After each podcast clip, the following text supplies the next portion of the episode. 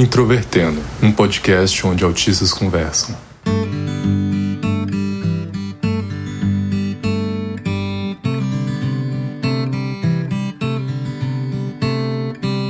Um olá para você que ouve o podcast Introvertendo, que é o principal podcast sobre autismo do Brasil. Meu nome é Thiago Abreu, sou jornalista, um dos apresentadores aqui do Introvertendo, e hoje nós temos um tema que com certeza deveria ser central em algumas discussões sobre autismo, mas infelizmente é muito negligenciado. Realmente, Thiago. Eu sou a Carol Cardoso, tenho 24 anos, sou arquiteta e fui diagnosticada com autismo em 2018. E o episódio da semana é Autismo e os Povos Indígenas. E para essa conversa nós temos duas convidadas que vão se apresentar agora. Bom, meu nome é Débora, eu sou chefe criadora do Alecrim Baiano, que é uma página sobre culinária e gastronomia anticolonial. Eu tenho 27 anos e moro em Alcobaça, no extremo sul da Bahia. É isso, e tô aqui para conversar com vocês hoje. Sou Márcia Cambeba, sou do povo Omágua Cambeba, sou poeta, escritora, ativista indígena e ambiental, para fazer a nossa resistência, o nosso ativismo. E nesse episódio nós vamos seguir uma linha um pouco diferente. No primeiro bloco, nós vamos conversar apenas com a Débora, e no segundo episódio, nós vamos conversar com a Márcia e também com o filho dela, o Carlinhos. Se você está conhecendo o Introvertendo agora, seja bem-vindo, seja bem-vinda. O Introvertendo é um podcast sobre autismo que é produzido por autistas que discutem o autismo em múltiplos aspectos da vida. Nós temos o nosso site, que é o introvertendo.com.br, além de páginas no Facebook, Twitter e Instagram. Se você ouve na Apple Podcasts ou no Spotify, você pode dar cinco estrelas pra gente, isso ajuda que outras pessoas nos conheçam. E se você quiser ir além, quiser patrocinar o nosso podcast, você pode apoiar a gente no Padrim ou no PicPay. Os links estão lá no nosso site com os valores específicos. Vale lembrar que o Introvertendo é um podcast sobre autismo feito por autistas, com produção da Super Player and Company.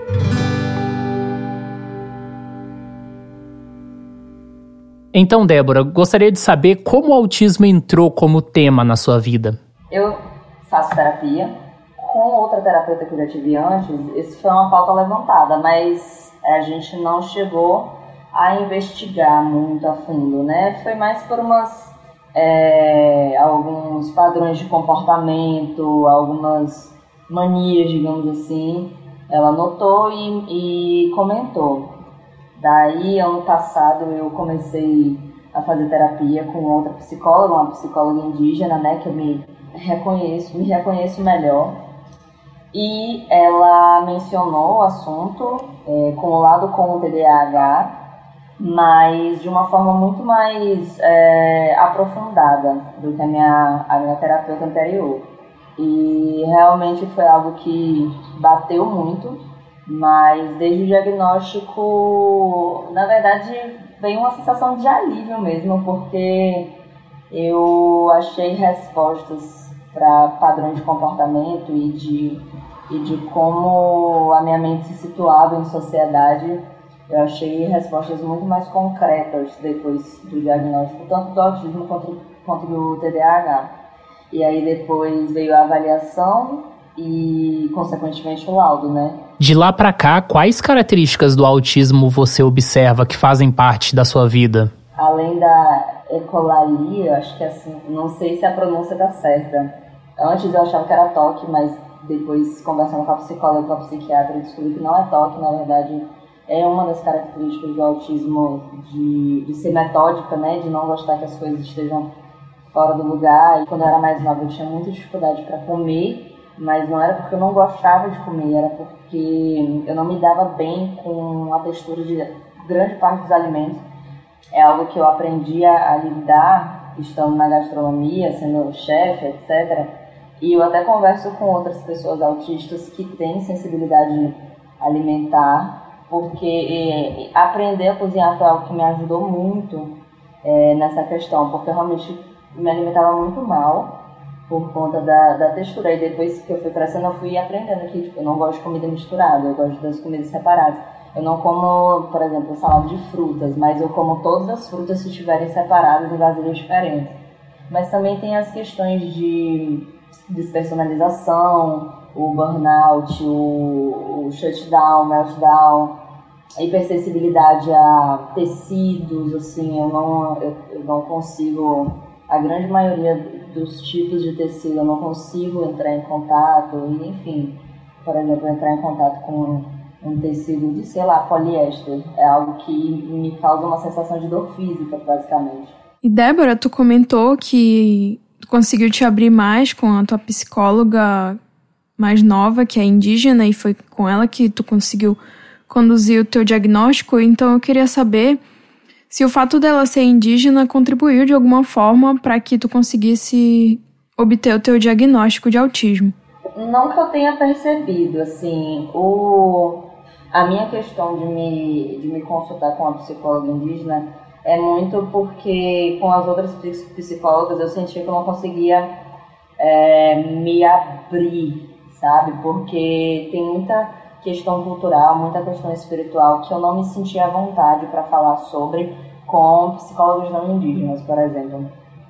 Então, talvez, é, é, não diretamente, né, mas talvez isso de, de me sentir mais à vontade, de estar num espaço mais seguro, né? Que eu considere mais seguro, é algo que, que tenha é, que tenha contribuído para isso, mas assim de uma forma direta, direta eu não saberia não saberia dizer não. Como tu comentou mais cedo que tu pretende falar mais sobre autismo e trazer mais força a essa luta, eu queria saber como tu percebe a visibilidade das pautas indígenas no âmbito do autismo? Tu acha que tu já viu isso ser discutido em algum espaço? Consideram essas pautas quando vão falar de autismo?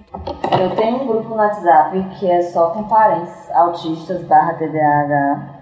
É, mas assim, na internet mesmo, eu, eu nunca vi é, uma discussão, né, de fato. Recentemente eu postei sobre como as pessoas têm facilidade em mal interpretar uma mulher indígena que é autista, porque, por exemplo, eu não sou o tipo de pessoa que fica fazendo rodeio para falar certas coisas. E às vezes as pessoas vão me ver como uma pessoa grossa. E como ser uma mulher é, racializada intensifica isso, porque as pessoas esperam que eu seja grossa, né? As pessoas já têm esse é, estereótipo de que indígena é selvagem, de que é raivoso, de que, ah, sei lá, é ativista, é militante, então tem essa força de raiva, tem essa energia de afronte. E uma coisa que eu percebi que eu mascarei durante toda a minha vida essa forma de falar com as pessoas. Hoje eu percebo que eu tenho muito bloqueio é, em comunicação para falar sobre assuntos assim mais menos racionais, né, mais emocionais assim, porque eu realmente não não tenho esse filtro, esse tato social que algumas pessoas têm.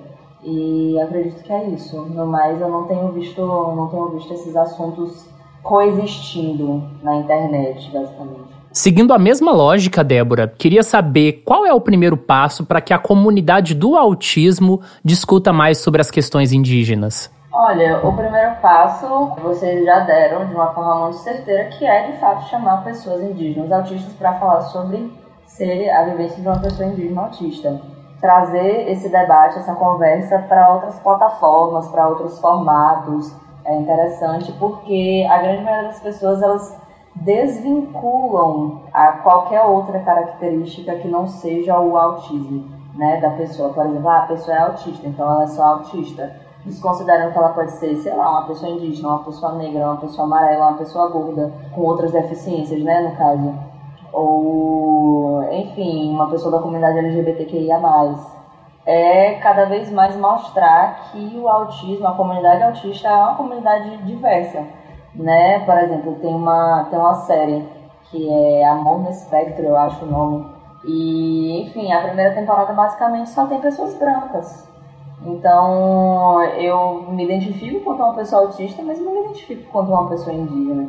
E tem nuances é, onde as questões do autismo as questões da, da, de ser uma pessoa indígena, elas colidem. E é importante fazer esses recortes de raça, esse recorte de comunidade LGBTQIA+, para dentro do autismo. Porque uma coisa não pode excluir a outra. Ah, eu amei essa resposta. Eu acho que essa resposta é um manifesto da importância da gente fazer esse episódio. Uma das discussões que está mais em pauta dentro da comunidade do autismo que eu tenho observado é justamente a questão do racismo. Então, eu acho que a gente não pode se esquivar desse assunto. Eu acho que isso tem que ser um, um, um dos no uma das nossas pautas centrais como comunidade, porque a gente não está dissociado da, das outras pautas da sociedade. Então, é, o autismo não está dissociado de quem a gente é, da gente como cidadãos e, e etc. Com certeza, concordo absolutamente. E Débora, como é que começou esse seu interesse de trabalhar, de, de se envolver com gastronomia anticolonial? É, cozinhar na minha família é algo muito comum, né? Não tem nada de assim, ah, fulano cozinha super bem, porque todo mundo cozinha super bem. Os meus tios são pescadores, o meu avô era pescador, meus primos são. Então eu meio que cresci aprendendo que o alimento é mais do que só uma comida para o corpo físico, né? Tem toda uma questão ritualística, toda uma questão da comensalidade, entender a importância dos ingredientes, entender a importância do, é, dos frutos do mar, basicamente, para o nosso povo, porque o povo Pataxó aqui do extremo sul da Bahia é um povo litorâneo, então a gente tem uma ligação muito forte, uma conexão muito forte com o mar e com o alimento que vem, que vem dele. E aí partiu disso. Mas como eu disse, eu me alimentava muito mal quando eu era mais nova. E a gastronomia me ajudou muito, aprender a cozinhar, né? Me ajudou muito a melhorar o meu relacionamento com o alimento. Porque eu, eu comecei a me perguntar, ah, mas por que eu não gosto disso? E aí eu fui descobrindo que era uma coisa tipo textura, cheiro, se era cozido, por exemplo, comida cozida, já, eu não, não sou muito fã. Eu como algumas coisas, mas também não sou muito fã. Então eu fui aprendendo outros preparos. É, é, e aí eu cheguei à conclusão de que, tipo, não tem nada que eu não gosto, não tem nada que eu não coma. É que eu como de jeito diferente do que a grande maioria das pessoas comem. O alecrim baiano, na verdade, ele surgiu bem no início da pandemia. Eu fazia direito na faculdade, eu sou formado em direito. Mas eu sempre gostei de cozinhar e aí eu decidi criar o Alecrim Baiano para compartilhar umas receitas, para conversar também sobre direito humano à alimentação adequada, é, soberania alimentar dos povos indígenas. E veio daí, né? E veio também de uma sensação de revolta, porque é muito comum, tem uma prática que é muito comum, que é chefes brancos, sudestinos ou sulistas que migram para os interiores do norte, do nordeste, para as aldeias, para os quilombos, se apropriam de uma receita, reproduzem em seus restaurantes e fica tudo por isso mesmo. Então, a gente tem no Brasil um, apagamento de identidade dessas, dessas culturas alimentares, né? Então, quando a gente fala em cultura brasileira, você pode estar falando de qualquer coisa, você pode estar falando de um alimento indígena, você pode estar falando de um alimento é, de cozinhas africanas, você pode estar falando de um alimento que veio, sei lá, do leste asiático. Então, a gastronomia anticolonial é isso. É desmistificar a culinária brasileira, basicamente. Ah, eu tô muito feliz com esse episódio. E eu queria te pedir para mandar uma mensagem para a comunidade do autismo e para outros indígenas e autistas que estão por aí, falar para eles e para os nossos ouvintes. Bom, eu tô chegando agora, por agora, na comunidade, né? Eu tenho muito mais a aprender do que a ensinar as pessoas, mas é uma coisa que eu peço, é um apelo que eu faço que não ignore a pessoa autista, não é, reduza a, a pessoa ao autismo. Não porque o autismo é uma coisa ruim, porque não é e a gente precisa é, estar nos espaços falando sobre autismo. Nós, autistas, precisamos estar nos espaços, porque se a gente não falar por nós, outras pessoas vão. E é o que eu falo também sobre a cultura indígena. É muito fácil abrir um livro de um sociólogo branco que fala sobre a cultura de um determinado povo indígena e tomar aquilo como verdade. Na grande maioria das vezes, não é. Então, é um recado para a comunidade não, não autista. E para a comunidade indígena, para a comunidade autista, eu quero primeiro desejar forças, porque não é fácil, a, a sociedade é racista, a sociedade é preconceituosa, a sociedade é capacitista, a sociedade não está pronta para conviver com pessoas com deficiência intelectual, é, com nenhum tipo de deficiência, na verdade, a sociedade foi feita para pessoas sem deficiência, para pessoas neurotípicas. Então, cada dia é uma, é uma luta diferente, mas não abram mão. Então, não desistam, porque a luta não é só pelo indivíduo, não é só por você, é por uma comunidade o que você faz agora, é, o degrau que você sobe agora, vai abrir o caminho para diversas outras pessoas que virão depois. Então é isso, galera. Boa sorte e não desistam de vocês juntos. Márcia, eu queria saber de você como foi que o autismo entrou na vida de vocês. Ah, o, o Carlinhos, ele é uma, uma pessoa. Começo dizendo que é uma pessoa iluminada que apareceu assim particularmente como mãe, na minha vida, né? Quando o Carlinhos nasceu, com um aninho por aí, como eu, a minha geografia me possibilita é, ter períodos de, geografia, é, de psicologia, alguns uns dois anos de psicologia, o pouquinho que eu, que eu, que eu consegui é, adquirir desse, desse, dessa grande, grande ciência, né? eu comecei a perceber no meu filho um, um comportamento que precisava ser avaliado. E aí ele foi crescendo, nós fomos avaliando e ele tem um nível médio do autismo. E continuamos né, nesse processo, mas é uma figura, é uma pessoa que desenha, é meu ilustrador, ele ilustra meus livros, desenha. Tem um grande educador dentro de casa, que é meu filho, né? Eu tenho até uma, uma, uma interessante que ele me falou um dia desse, mamãe, ele estuda na escola regular, normal, uma escola particular. Ele disse: Mamãe, eu fiquei com pena do professor. Aí eu disse: Por que, meu filho? Porque ele ficou com pena de mim. Achei tão interessante isso. Achei tão interessante, né? E, gente, e nós dois demos risadas, assim, não, não do professor, né? Da situação. Falei, meu filho, você ficou com pena, porque ficaram com pena de você. É, mamãe. Porque eu não preciso que ninguém tenha pena de mim. Eu sou uma pessoa normal, eu só tenho autismo. Então, o Carlinhos eu vou ensinando para ele, junto com ele, a gente vai vendo muito vídeo e vou explicando para ele que ele não é um coitadinho, ele não precisa ter, né, as pessoas precisam ter pena dele, por, pelo fato de ele ter ele tem um atraso, né? Ele não, ele não consegue, é, como eu posso explicar? É, vou explicar como a neuro me explicou. É, a pessoa leva 10 segundos para dar uma resposta, uma pergunta. O Carlinhos leva 40. Muitas vezes isso é, eu vejo que atrapalha um pouco, é, ele se sente um pouco incomodado, né?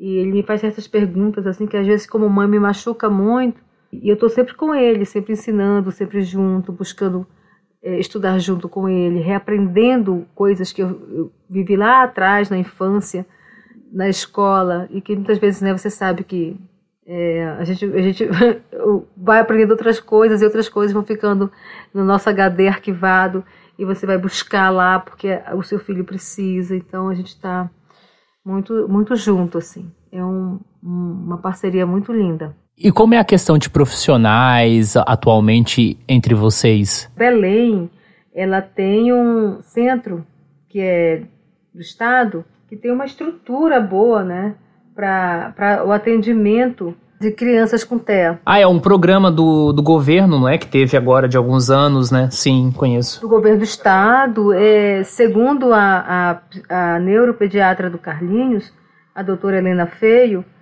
ela disse, Márcia, eu não vou nem te indicar particular. Vai nesse do governo do estado, eu sei que é difícil, eu sei que é concorrido, mas você pode conseguir, o Carlos vai ter um acompanhamento maravilhoso.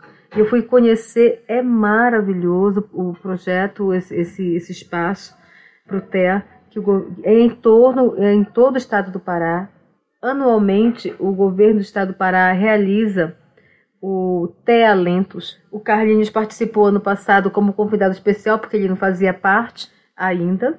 Eu fui assistir o TEA Lentos e é maravilhoso, crianças recitando poesia, crianças apresentando sua arte é, plástica piano. É maravilhoso a gente ver como essa multiarte é apresentada. Né? E o Carlinhos é, foi, estava entre eles com desenho, porque ele é autodidata no desenho, ele aprendeu, ele com quatro aninhos, cinco aninhos, eu já vi ele rabiscar, com sete anos ele já estava ilustrando meu, meu, meu trabalho. E dessa forma eu, eu vejo que o Belém tem um projeto que é gratuito para o acompanhamento das crianças com, com TEA. Castanhal aqui eu fiquei sabendo que estão construindo um centro, não vai ser igual ao de Belém, logicamente, mas vai ser é, um centro muito bom, interligado ao de Belém. E eu estou nessa esperança de que, de fato, ele venha a ser construído logo para que a gente possa não estar tá tendo que se deslocar para lá, mas tendo esse, esses acompanhamentos com, com profissionais da área por aqui também. Enquanto eu estava me preparando para esse episódio, eu tive a oportunidade de ler o livro Comissa Genó, que vocês escreveram em conjunto, e eu fiquei muito curiosa de saber como foi o processo criativo de vocês na construção desse livro. O Carlinhos, como eu te falei, ele não lê. Eu conversando com ele, eu conto histórias, eu conto histórias para ele. E ele disse: "Mamãe, um dia para mim, como é a casa da Matinta? Porque ele sabe que eu gosto muito de Matinta, né? Eu tenho uma, assim, uma, um carinho muito grande na figura da Matinta, com relação à natureza. E eu disse, meu filho, eu não sei como é a casa da Matinta. Como é que você imagina? E ele foi pro quarto, não demorou, ele voltou com um desenho, mas um desenho maravilhoso. E quando eu vi aquele desenho, eu fui lendo a mensagem que ele me trouxe e eu fui perguntando, o que é isso? Não, isso aqui é porque a casa da Matinta não tem telhado, que é para poder lá ver a lua com mais facilidade. Aí desenhou a lua, um monte de lua assim no teto. É, engraçado que tinha uma cadeira, né? Igual essas cadeiras de poltronas que a gente usa de escritório. Falei, mas essa cadeira aqui é muito é, sofisticada para casa da Matinta, né? Ele falou, não, essa cadeira aí foi que o, o macaco, o xirimbabo da Matinta, roubou de você e você não viu. Aí levou para casa dela e tá lá. E depois ele, ela mandou ele devolver e está aqui com você de volta. Eu falei, bom, muito, muito obrigada, né, pela devolução, muito, muito bonito. E agora eu vou escrever, eu vou escrever, vou mostrar para você, você disse se gostou ou não. E aí eu sentei, escrevi o texto, chamei ele, li para ele. Isso é assim, meu filho? É, mamãe. Então, essa é a Casa da Matinta. E ficou a Casa da Matinta, que é um dos textos que compõem o Comissa Genó. E aí eu pedi para ele é, desenhar o Curupira, ele foi desenhando, desenhou a Matita e o Boto. Então sempre ele fala para mim, me dá ideia. Aí eu dou a ideia, aí ele vai embora. E quando ele me volta, ele volta com desenho.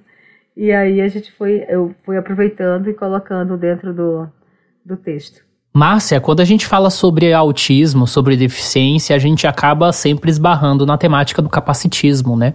E eu queria saber, você percebe algum impacto específico dessas duas coisas, de ser indígena e, e, e ser autista, na relação social é, dentro do ambiente da aldeia em comparação ao ambiente social das pessoas que não são indígenas? Na aldeia, quando ele vai, eles têm uma, um nivelamento de igualdade, assim, mesmo aqueles que sabem que ele é. A única coisa que eles têm com ele é cuidado, por exemplo. Estão brincando, de repente querem para o rio, ele não, ele não sabe nadar. Aí o garotinho corre de tia, eu levando o Carlos para o rio. Aí eu, eu vou lá e disse, olha, o Carlos não, não nada como vocês nadam. Ele tem um pouco de, de medo de, de rio, de água. Então, vamos brincar aqui, vamos brincar de chutar bola, vamos outro tipo de brincadeira que o Carlos possa participar junto. Desde pequenininho que eu faço ele ter contato com o rio, né? Mas, e ele adorava, como menorzinho. Maior que já pegou medo. Com as crianças da cidade é diferente. Eu sinto que tem essa de ele ser menos capaz nisso, naquilo. E eu, eu tento explicar para eles que isso atrapalha mais ele, né? E às vezes ele chega aqui em casa triste, às vezes ele não quer ir para aula, é, ele já pediu para eu trocar ele de escola, já teve problema com professores. Aqui já teve problema com a vizinhança, com, com as crianças vizinhas aqui, com xingamentos. É, é, complicado, é muito difícil. Você quer ouvir o Carlos um pouquinho? Ah, sim, sim, sim, sim. Olá, boa noite. Ele tá falando contigo. Boa noite. Tudo certo, Carlos? Tudo. Aqui estou conversando com, com a Márcia, sua mãe. Nós, somos, nós temos um programa de autistas na internet. Uhum. É, eu também sou autista e a gente tá conversando sobre autismo. É, eu sou youtuber. Ah, que legal. Sobre o que você faz no YouTube? Gravo vídeos de jogos. Quais jogos? Jogos de online. Se inscreve no meu canal. Beleza, fa fala qual é o seu canal que a audiência do Introvertendo segue também. Ah, Carlos Toy. Show, então sigam Carlos Toy no YouTube, pessoal. Eu desenho. Gosto de desenho. sim, sim. Sua mãe falou sobre os desenhos, sobre o livro, né, que vocês construíram juntos também. É. E como é que foi a apresentação de vocês no Teatro Talentos? Foi um pouquinho nervoso, mas eu consegui me apresentar muito bem. Com a minha mãe no meu lado. Qual apresentação vocês fizeram lá? É, sobre meus desenhos. Então tá, né? É, então tá. Tchau. Se inscreve no meu canal e compartilha o vídeo. Beleza, um abraço, Carlos. Alô, eu tô com 16 inscritos. Ai, Muito legal, Deus, é muito legal. É. Muito bom. Márcia, qual mensagem você mandaria para os nossos ouvintes, para a comunidade do autismo, para outros indígenas e autistas que estão por aí? Falando onde as pessoas podem acompanhar seu trabalho. É, fica à vontade, assim. Eu tô no Instagram e aí eu tenho usado sempre as minhas redes sociais para falar de vários assuntos. E o assunto é esse, né, o TEA. É Márcia Cambeba, arro, é, arroba Márcia Cambeba com K de quilo, K-A-M-B-E-B-A, que é, é, Cambeba é o nome do povo ao qual nós pertencemos, eu e meu filho. Tem também o, o YouTube, Márcia Cambeba, do mesmo jeitinho, o Facebook, e eu fico feliz que, que vocês tenham falado nesse tema, porque é importante falar é, de autismo, é importante falar da importância que é ter esse olhar, não só as crianças, mas as, os adultos também. E fico muito feliz de terem escutado um pouquinho sobre o Carlos, de ele ter falado um pouquinho também. Tchau! Então, pessoal, esse foi o episódio. Se você é autista indígena, seja na aldeia ou na cidade, mande uma mensagem pra gente nas nossas redes sociais e ou mande um áudio pra gente que a gente vai ter um prazer de ouvir e quem sabe colocar no, nos próximos episódios. E é isso. Valeu, pessoal. Até a próxima semana.